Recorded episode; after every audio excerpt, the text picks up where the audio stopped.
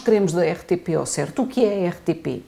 Porque fala-se na RTP, as pessoas pensam na RTP1 e começam a lembrar-se daquele programa que não gostaram e do outro apresentador que também não gostam. A RTP não é isto. A RTP é uma empresa imensa uh, que, a meu ver, uh, é um órgão do Estado português, da política de Estado português, em alguns dos seus canais isso devia ser muito claro.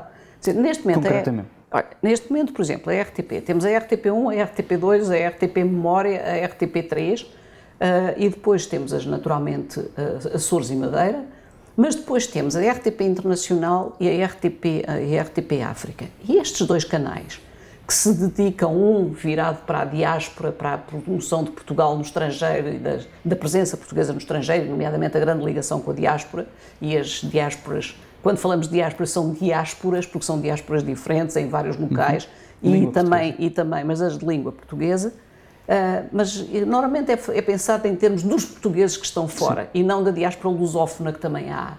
E depois temos a RTP África, que é assim uma coisa que é pensada para a África, mas também não só, continuamos a passar por programas que provavelmente não, não lhes interessam nada, e não há uma noção, a meu ver, a meu ver, de que estes canais são de facto a promoção de Portugal e da lusofonia no estrangeiro, do Estado, que é uma coisa muito diferente do governo, do Estado português. Portanto, são órgãos da política de Estado e, a meu ver, deviam ser financiados pelo Ministério dos Negócios Estrangeiros.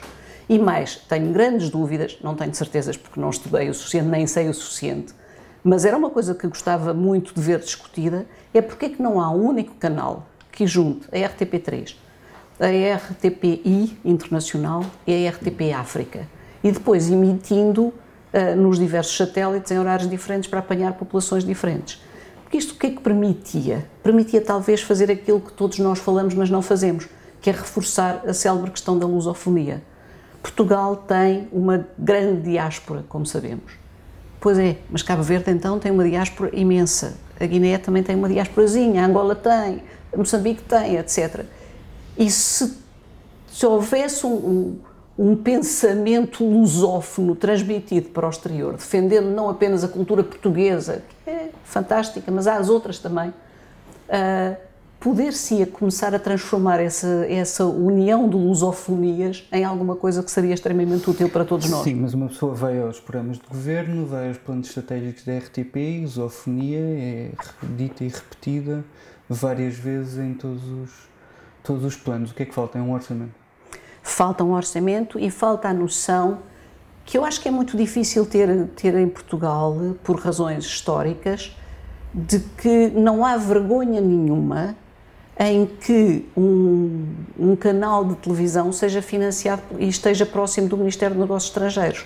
Porque o facto de termos, obviamente, vivido em ditadura, termos tido a censura instituída, de, da televisão ter tido a censura instituída e ser um canal de, então aí de Estado e governo misturado, faz com que as pessoas tenham muito receio, não queremos cá ministros perto de nós. Há esta noção de que para ser independente é estar afastado do poder. Ser independente não é isso. Ser independente é uma coisa que a pessoa tem na cabeça. É uma coisa que a pessoa faz. As pessoas podem ser ou não ser independentes.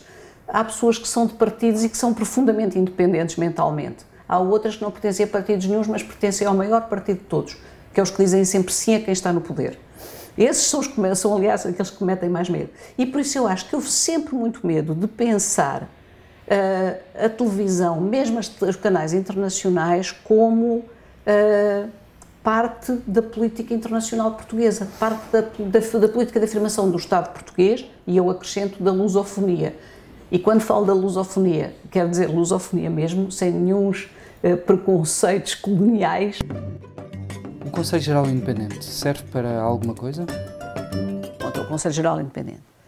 E as pessoas do Conselho Geral Independente podem ser excelentes pessoas, uh, uh, imbuídas das melhores, uh, das melhores ideias. Simplesmente, mais uma vez, chegam, conhecem mal a RTP, levam um certo tempo a adaptar-se, no fundo não têm muito poder concreto e ficamos todos aqui em linhas de estratégia vagas, bonitas. Eh, as linhas de estratégia da RTP são normalmente sempre muito bonitas, do Serviço Público de Televisão. Vamos trabalhar sobre a cultura, a lusofonia, a democracia, o civismo, são tudo coisas extraordinárias. Mas depois há uma pequena coisa que se chama a prática. E há uma coisa fundamental também que se chama o financiamento do Serviço Público de Televisão. É aquela velha frase: não faz omeletes sem ovos, não se faz televisão sem dinheiro. É uma coisa que é verdadeira. E conseguiu-se criar em Portugal uma ideia de que a RTP é um antro de vícios, onde toda a gente vive num luxo absolutamente exagerado e, portanto, e nós ainda por cima, cidadãos, temos de pagar uh, a contribuição audiovisual. A verdade é que a contribuição audiovisual é baixíssima. A verdade é que na RTP apenas alguns têm uma vida luxuosa. A maior parte dos trabalhadores da RTP, de facto, ganha francamente mal, muitas vezes com grandes competências técnicas e, e salários muito baixos. A precariedade na RTP coloca em causa o serviço público?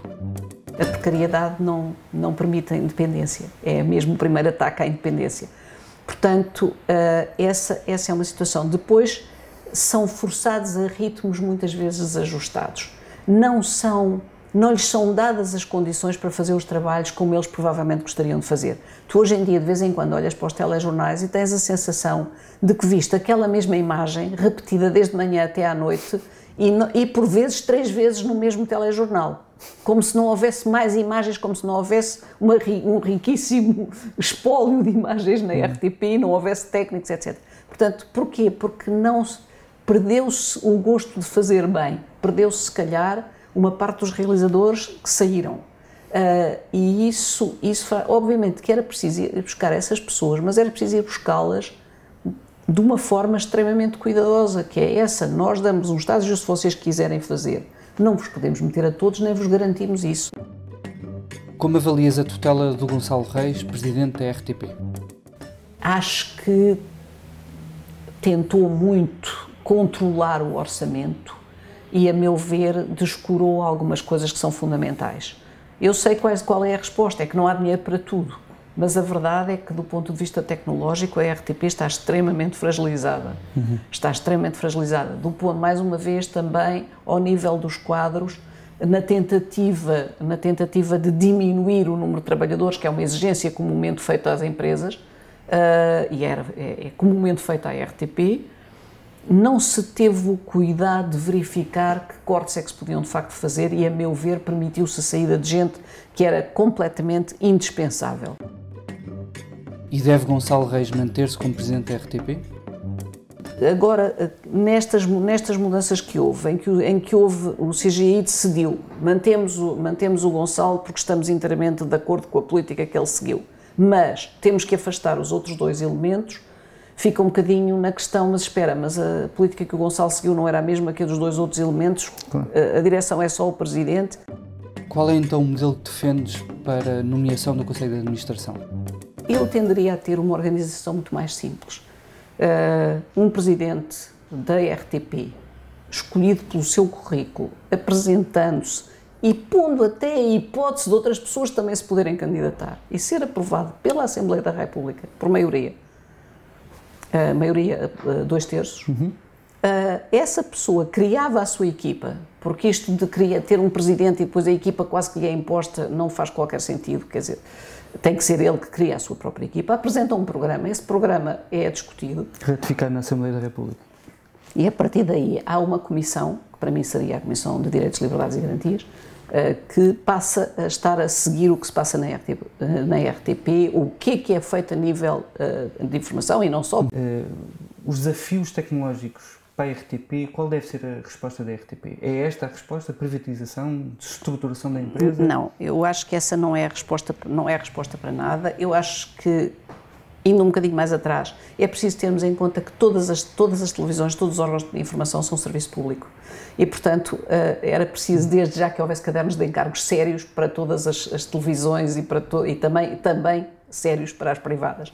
Eh, era preciso que houvesse um Conselho Superior do Audiovisual e não a pobre da ERC com tudo que lhe caiu em cima e que, mais uma vez, mistura competências e que seria também bom teres um Conselho do Audiovisual separado. Não sei se podemos chegar até aí. Depois, em termos de produção, eu acho que a RTP teve excelente, excelente capacidade de criar técnicos, pessoas muito capazes. Basta dizer que a RTP chegou atrasada à cor, mas no ano em que chegou à cor teve um prémio. Uh, pela cor que utilizou. Quer dizer, nós tínhamos de facto excelentes realizadores excelentes, uh, excelentes produtores e, e, excelentes operadores de câmara, iluminadores, etc. E essas pessoas foram sendo afastadas porque, como eram mais antigas, como também provavelmente eram mais competentes e ocupavam cargos de chefia, etc., é a tal história, quando é para diminuir uh, o orçamento, uh, faz-se, fazem-se políticas de rescisão. E as, as, políticas de rescisão foram feitas sem nenhum cuidado. Muitas vezes as pessoas que saíram eram aquelas pessoas que sabiam que cá fora iam arranjar emprego porque são boas, claro. tecnicamente são competentes, e portanto iam arranjar emprego. Pois é, mas elas fazem falta na RTP. E isso deixou de existir. Portanto, eu acho que uma das coisas que era fundamental era uma forte produção interna da RTP. Uma produção virada para os mesmos objetivos do serviço público.